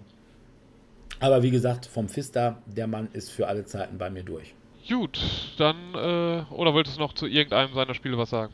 Nee, Ne, bist durch? nee, nee. Zumal, ah, doch, vielleicht noch mal ganz kurz. Und bei Great Western Trail kommt noch dazu, dass das Cover unbeschreiblich scheiße aussieht. Wenn ihr euch den rechten Typen anguckt, der sieht hundertprozentig aus wie der Orang-Utang-Doktor aus der ursprünglichen Planet der Affen-Serie. Also, wer da dran rumgezeichnet hat, Also du meinst den Weiß... ja, ja, ja, ja, ja. Okay. Guck's dir an. Das ist der Orang-Utan. Der ist ja auch weißbärtig, glaube ich, in dem Film, wenn ich mich recht entsinne. Ja, es müssen was her, dass ich die Originalfilme gesehen habe. Na? Gut, dann kommen wir jetzt zu meinen Top 5. Auf Platz 5 ist ein Spiel, was ich eigentlich noch ganz okay finde. Also ich würde es halt mitspielen, wenn es gespielt wird. Aber meiner Meinung nach viel zu hoch bewertet ist Legendary Encounters. Das Alien-Spiel aus der Legendary-Reihe. Die haben ja Legendary Marvel war, glaube ich, das erste Spiel, was richtig rausgekommen ist. Mhm. Und das sollte jetzt atmosphärischer und besser sein. Ich habe Legendary Marvel gar nicht gespielt, von daher kann ich es nicht direkt vergleichen. Aber mich hat es jetzt nicht umgehauen. Dafür, dass es halt so atmosphärisch und thematisch sein soll, jetzt muss ich sagen, ich bin jetzt auch nicht so der übermäßige Alien-Film-Fan. Das heißt, ich konnte jetzt keinen Bonus dadurch, dass ich jetzt irgendwie die Charaktere sehe oder die Aliens jetzt so toll finde, die jetzt da sind, die Facehugger oder was auch immer da auf einen zukommt. Mein Problem ist halt, ich würde dann halt gerne, wenn ich jetzt so ein atmosphärisches Spiel habe, wo ich jetzt Gegner finde und dann bekämpfen muss, dann möchte ich die Waffen benutzen, die ich entweder irgendwann mal gefunden habe oder mir vorher schon aussuchen durfte. Und beim Deckbilder habe ich halt, ja, so, jetzt liegen hier ein paar Karten, jetzt muss ich die nehmen, weil es gab gerade nichts anderes und dann habe ich vielleicht doch mal irgendwas Cooles, aber das kann ich jetzt nicht benutzen, weil es kommt jetzt nicht in meiner Hand gerade vor. Das beißt sich, finde ich, mit diesem atmosphärischen was eigentlich das Spiel vermitteln soll. Und deswegen ist es bei mir nur ein okay Spiel und bei BGG wird es, glaube ich, mit einer fast mit einer 8 bewertet, 7,8, 7,8 bewertet. Also also fast ein großartiges Spiel und für mich ist das ist okay. Ja. Mehr Okay. will ich da nicht geben. Also ich glaube, ich habe das mal einmal gespielt, ich habe aber echt keine Erinnerung mehr daran. Ich glaube auch, ich vermische das so ein bisschen mit, es gab mal so ein ähnliches Spiel von Cool Mini or Not, als die auf einmal irgendwas anderes machten als Miniaturenspiele. Ich frage mich jetzt auch nicht mehr genau, wie das hieß, aber da musste auch irgendwelche Bugs bekämpfen. Okay. Und das fand ich auch schon nicht so. Meine, Alien als Thema finde ich schon nicht schlecht. Und ein Miniaturenspiel, Alien, würde ich Noch besser finden. sicherlich mir angucken.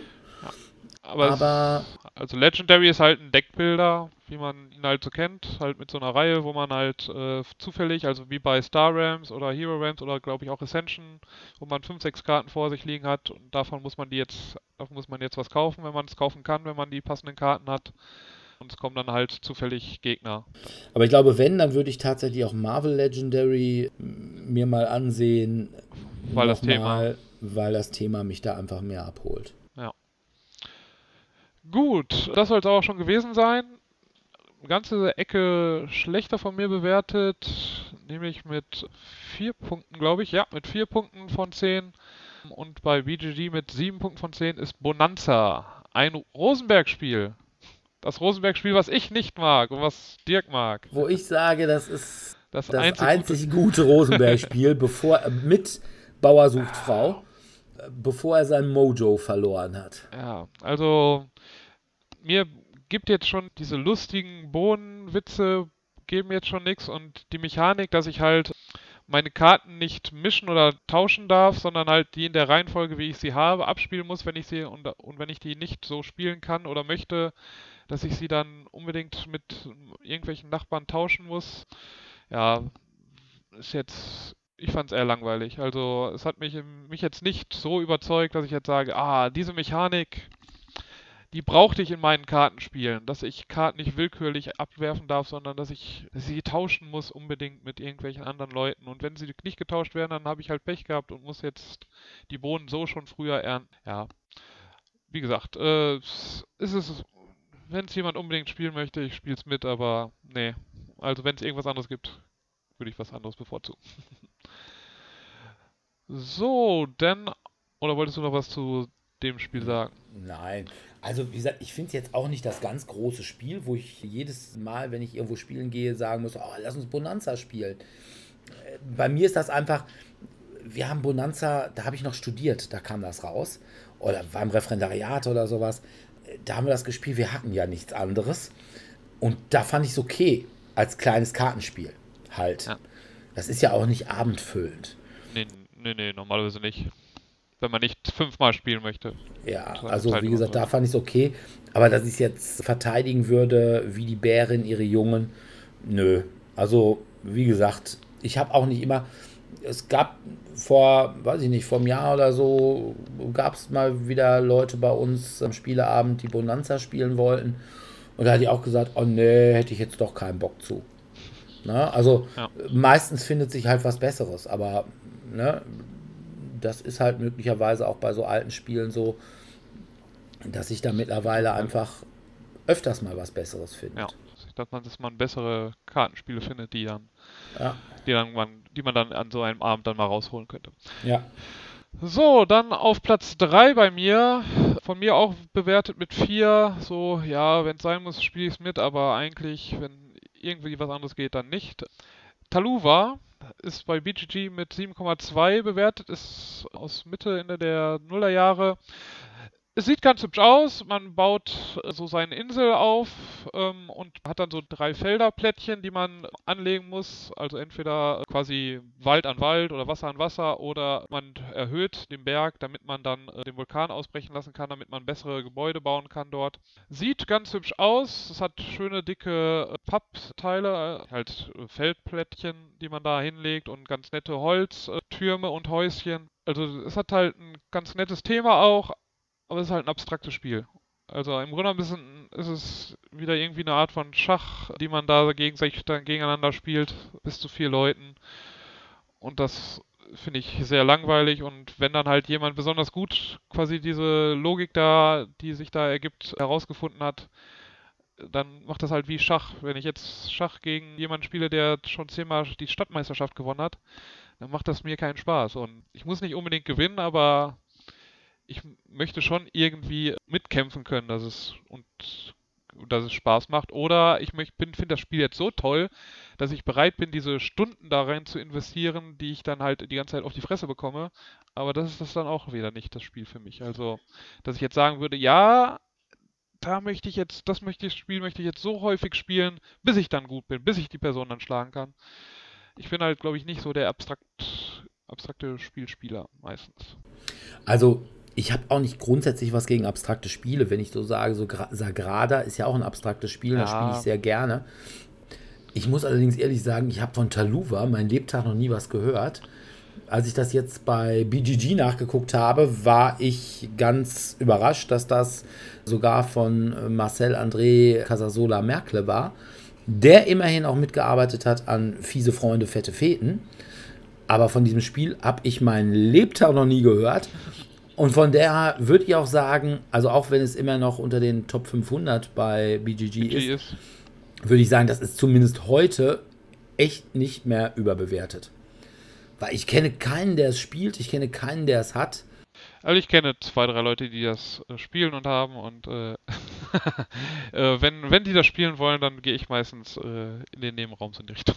okay aber die spielen das eben dann wieder auf, wie gesagt, das ist ja dann ein abstraktes Spiel und ab abstrakten Spielen ist es ja fast noch wichtiger als bei Eurogames, dass man da die verschiedenen Taktiken und Mechaniken kennt und weiß, wie man das spielen muss, damit man da eine Gewinnchance hat. Und die spielen das halt halbwegs regelmäßig und da sehe ich immer gar kein Land und ich finde das Spiel nicht interessant genug, um mir zu sagen, ja okay, es ist mir, ich finde jetzt von der Mechanik so toll oder so, dass ich jetzt sagen würde, ja, ich spiele das jetzt mit euch, obwohl ich verliere, habe ich trotzdem meinen Spaß dran. Ich habe da halt dann doch keinen Spaß dran. Also du kaufst keine Taluva-Eröffnungsbücher? Nee. Okay. Gut, da du jetzt gerade kritisiert hast, so gut bewertet ist es nicht, aber es ist das schlecht bewerteteste Spiel von mir, was ich bei BGG mitbewertet habe oder gehört zu den schlecht bewertesten Spielen, nämlich mit nur zwei Punkten und es hat immerhin noch eine 6,5, also ist es eigentlich noch so, äh, BGG sagt okay. Und ich sage, es ist richtig scheiße, um auf gut Deutsches mal zu sagen, ist Unstable Unicorns. Es war so ein Kickstarter-Spiel, oh, was. Das ist aber mit Einhörnern. Genau. Und das, mit Schlampen-Einhörnern. Ja, es geht in die Richtung Exploding Kittens vom Artwork und vom Lustigsein her. Ist okay, ist nicht meins, aber habe ich jetzt, also ich habe zwei, drei Mal Exploding Kittens gespielt. Ich würde es auch nochmal spielen. Ich finde es okay, aber Unstable Unicorns würde ich auf jeden Fall nicht nochmal spielen. Ich finde das Spiel so nervig, weil es ist halt auch so ein Spiel, es kann unendlich lang gehen. Weil man jedes Mal, wenn jemand in die Reichweite eines Sieges kommt, können alle anderen ihn so wieder zurückschlagen eigentlich, dass ein Sieg für ihn doch nicht möglich ist und das Spiel dann dadurch anstatt der vielleicht noch akzeptablen 20 bis vielleicht maximal 30 Minuten dann 90 oder zwei Stunden, 90 Minuten oder zwei Stunden dauert. Nee, das ist ein Spiel, 15 Minuten, 20 Minuten, ganz kritisch vielleicht 30 Minuten, aber alles, was darüber hinausgeht, auf gar keinen Fall. Und ich habe es einmal gespielt und das hat, glaube ich, über 90 Minuten gedauert und dachte, nee. Ich habe dann einfach, ich hatte dann richtig schlechte Karten, also wo ich mit jemandem, womit ich den Sieger hätte richtig schön in die Parade fahren können, habe gesagt, nee, ich spiele die Karten nicht, weil ich möchte, dass das Spiel letztendlich vorbei ist. Ich glaube sogar, dass dieses eine Mal wir das zusammengespielt haben. Wenn das das mit der Kickstarter-Variante von Andrea war. Kann sein, wobei ich glaube, ich hätte es noch, dann habe ich es vielleicht zweimal sogar gespielt, dann habe ich es noch mein Essen auch gespielt. Okay. Aber ich sag mal, es ist natürlich so ein bisschen Munchkin-esque. Ja. Also von daher, das eine Mal, dass ich es gespielt habe, fand ich es jetzt nicht so schlimm. Wie gesagt, es ist so ein bisschen Munchkin-esque in dieser alle jagen den Führenden Geschichte. Allerdings, und da gebe ich dir recht, ich finde einfach Munchkin, finde ich ja nicht so schlimm. Also Munchkin würde ich auch, ich muss das nicht jedes Mal spielen, aber wenn das sich irgendwie so einmal im Jahr die Gelegenheit ergibt, mal eine Runde Munchkin zu spielen, würde ich schon auch mitmachen. Also da habe ich diesen, diesen Gamer-Snobismus, was Munchkin angeht, habe ich da nicht. Ich fand die Grafiken witzig und das ist dann auch der Unterschied zu Unstable Unicorns.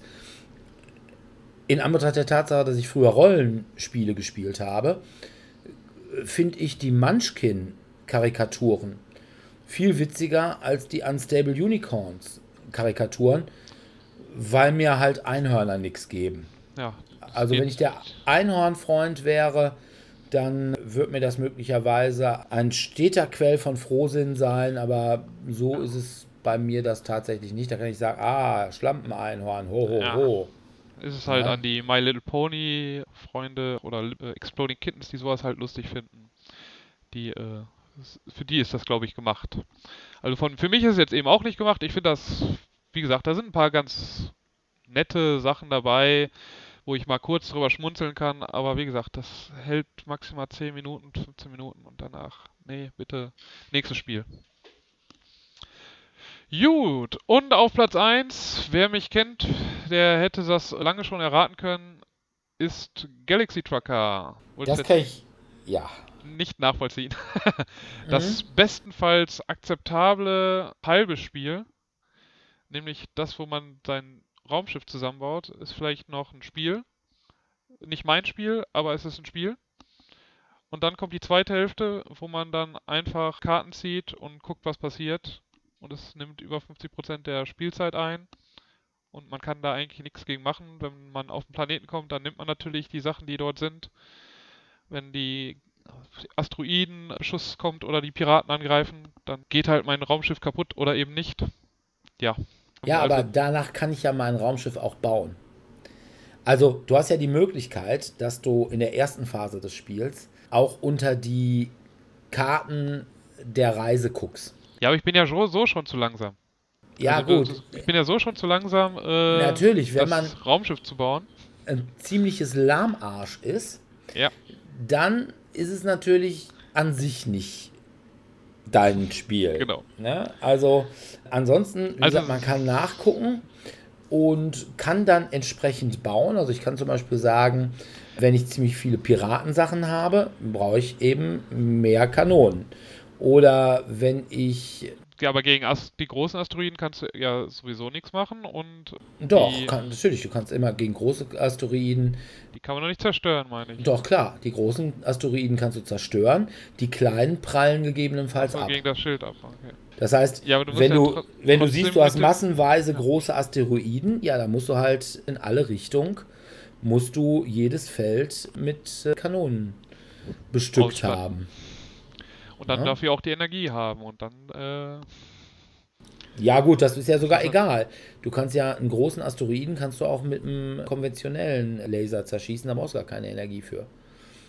Klar, wenn du die jetzt nicht kriegst, sondern du kriegst Ja. jetzt nur diese Zwei-Punkte-Variante, da brauchst du natürlich Energie für. Genauso wie du sagst, oh, jetzt haben wir irgendwelche Sachen, du hast ziemlich viele Hyperraumgeschichten, wo du jetzt möglicherweise nicht auf dem letzten Platz landen willst. Dann brauchst du natürlich ziemlich viel Antrieb. Also, ne, das ist schon eine Sache, dass du das in gewisser Weise planen kannst. Ist natürlich auch immer Zufall, was du gerade für ein Plättchen auf. ja, das ist ja Decks, auch wo- dann wieder, genau. Was, äh, Ne? Aber du kannst natürlich auch immer, du kannst ja auch alle anderen, die schon aufgedeckt da liegen. Es ist ja nicht so, du deckst ja eins kein- auf und musst das nehmen. Ja, aber es ist ja jetzt eben ja kein Strategiespiel in dem Sinne, dass man jetzt sagt, okay, ich äh, plane jetzt für das, was kommen könnte oder das für das, was kommt, sondern ich muss jetzt gucken, dass ich A, möglichst schnell mein Raumschiff zusammenbaue, dass ich möglichst das bekomme, was ich halt brauche, an Waffen, an Lagerplatz, an Energie, an Platz für die Aliens oder was auch immer, äh, die dann das überhaupt können. Besatzung einfach. Ne? Genau. Aber Gibt ich, ja auch zig Erweiterungen dafür auch noch, äh, die das Ganze dann noch komplizierter machen. ja, die Erweiterung finde ich auch nur, die finde ich, in der App finde ich die super. Im Brettspiel finde ich die nur begrenzt super. Aber wie gesagt, Galaxy Trucker, ich habe es mir noch, weil ich es tatsächlich nur als App hatte, und eine Zeit lang auch nicht lieferbar war. Und äh, ja, es gab es dieses Jahr bei ähm, Heidelberger auf der Resterampe. Äh, dieses Jahr, letztes Jahr natürlich. Und da habe ich es mir natürlich sofort geholt. Also seitdem habe ich auch einen Galaxy Trucker. Hey, super, super Galaxy Trucker. Und außerdem ist das doch auch von, ist das nicht von, auch von, Von Vlada Vla, Vlada Schwattel. Schwattel. Ja. Und das ist doch auch eine heilige Kuh. Der hat, ja, der hat ja auch mein Lieblingsspiel gemacht, aber das ist es nicht. mein Lieblingsspiel ist dann Through the Ages, im Wandel der Zeiten. ja, also von daher, dass du da deinen Lieblingsautor, ich würde ja Das nie, wäre auch mit mein, äh, meine größte Enttäuschung. ich würde ja nie irgendwas von Eric Lang als überbewertet, äh, würde ich nie tun. Nein? Für das, Nein. äh, äh, wie heißt denn Oder, dieses, oder von Cory Konitzka. Wie ist denn ähm, dieses Videospiel, was der äh, als Spiel von uns hat? Ähm, äh, Dark Souls? Oder Demon Souls? Dark Souls, glaube ich. Was Dark Souls ist das denn von Eric Lang? Ich meine schon. Ich Echt? meine, das ist das nicht vom. Ich meine, ich meine nicht. Ich glaube, das ist noch niemals von Cool Mini Honored. Also, ich gucke gerade mal eben. Ja, Dark ich Souls. gerade. Hab ich, irre ich Äh, mich da? Ah, okay, ich doch. glaube ja. schon. Nee, stimmt, ja, okay. Oh, Nee, ja was hat der denn gemacht? Was hat der denn, der hat irgendwas anderes noch gemacht. Ja, jetzt muss ich mal, jetzt Der- muss ich Eric Lang gucken. Der hat, der hat in letzter Zeit gemacht der Pate, der hat Arcadia Eric. Quest gemacht, der hat dieses, dieses äh, Warhammer mit Chaos gemacht, mit den, wo du die Chaosgötter spielst. Dann hat der gemacht. Bloodborne. Hier, äh, ja, Bloodborne hat er gemacht. Das war, glaube ich, auch nicht, war jetzt auch nicht so geil. Zumindest von dem, was ich dann in Rezensionen gelesen habe. Also ich habe da- ich hab da was, was ich bisher davon gehört habe, haben viele gesagt, es wäre einfach unterschätzt. Ah, okay. Aber dann hat er natürlich hier noch gemacht Arcadia Quest. äh, Rising Sun. Ja. Und, ah, sag mir doch gleich, Rising Sun in Wikinger. Blood Rage. Blood Rage, genau. XCOM The Board Game hat er auch mitentwickelt. Der hat äh, im Prinzip auch dieses Cthulhu Death May Die, da hat er mitgearbeitet, was vielleicht daran liegt, dass der mittlerweile irgendwie so der Design-Oberguru von Simon ist. Ja. Das heißt, da wird er überall mal immer so ein bisschen rein. Reinfuschen. Genau. Also von daher, nö, Schlechtes hat er noch nicht gemacht. Da würde ich, da bin ich ja einfach eine treuere Tomate als du. Der du da hier den Flader einfach so Einfach, abstrafst. einfach mal den, so einen Kultdesigner einfach mal Genau. machen. Genau. Nicht so, und Rosenberg habe ich auch runtergemacht, unglaublich. Ja, nur dass du kein Feld dabei hattest, das hat mich so ein bisschen gewundert eigentlich. Ja, aber dafür habe ich zu wenig Feld gespielt. Ist da nicht irgendwie so eine Solidarität unter Mathelehrern? nee, Nee. nö. Na gut, dann sind wir soweit fertig. Ja, was wir natürlich sagen müssen, wenn ihr diese Spiele gut findet, dann heißt das nicht, dass wir euch scheiße finden. Ja doch, ich finde euch scheiße. Ja, ihr habt halt nur keinen Geschmack. Ne? Kann man ja oftmals auch nichts dran ändern. Ansonsten, wenn ihr mit uns spielen wollt, Auch nach dieser auch, Folge noch. wenn auch vielleicht nicht Die Spiele, die diese Spiele.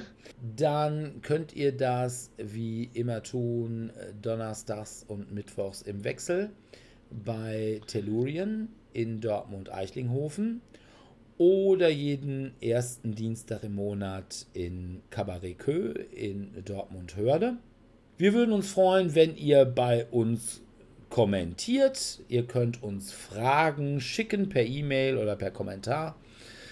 Wir erwarten natürlich von euch gigantische Sternewertungen bei iTunes und würden uns freuen, wenn ihr auch in zwei Wochen wieder bei uns reinhört. Was wir da machen, wissen wir noch nicht. Wir entscheiden das ja immer, immer. ziemlich spontan. Ja, wenn wir zu lange vorausplanen, dann hat Sebast wird Sebastian vielleicht doch irgendwann mal wissen, was wir machen.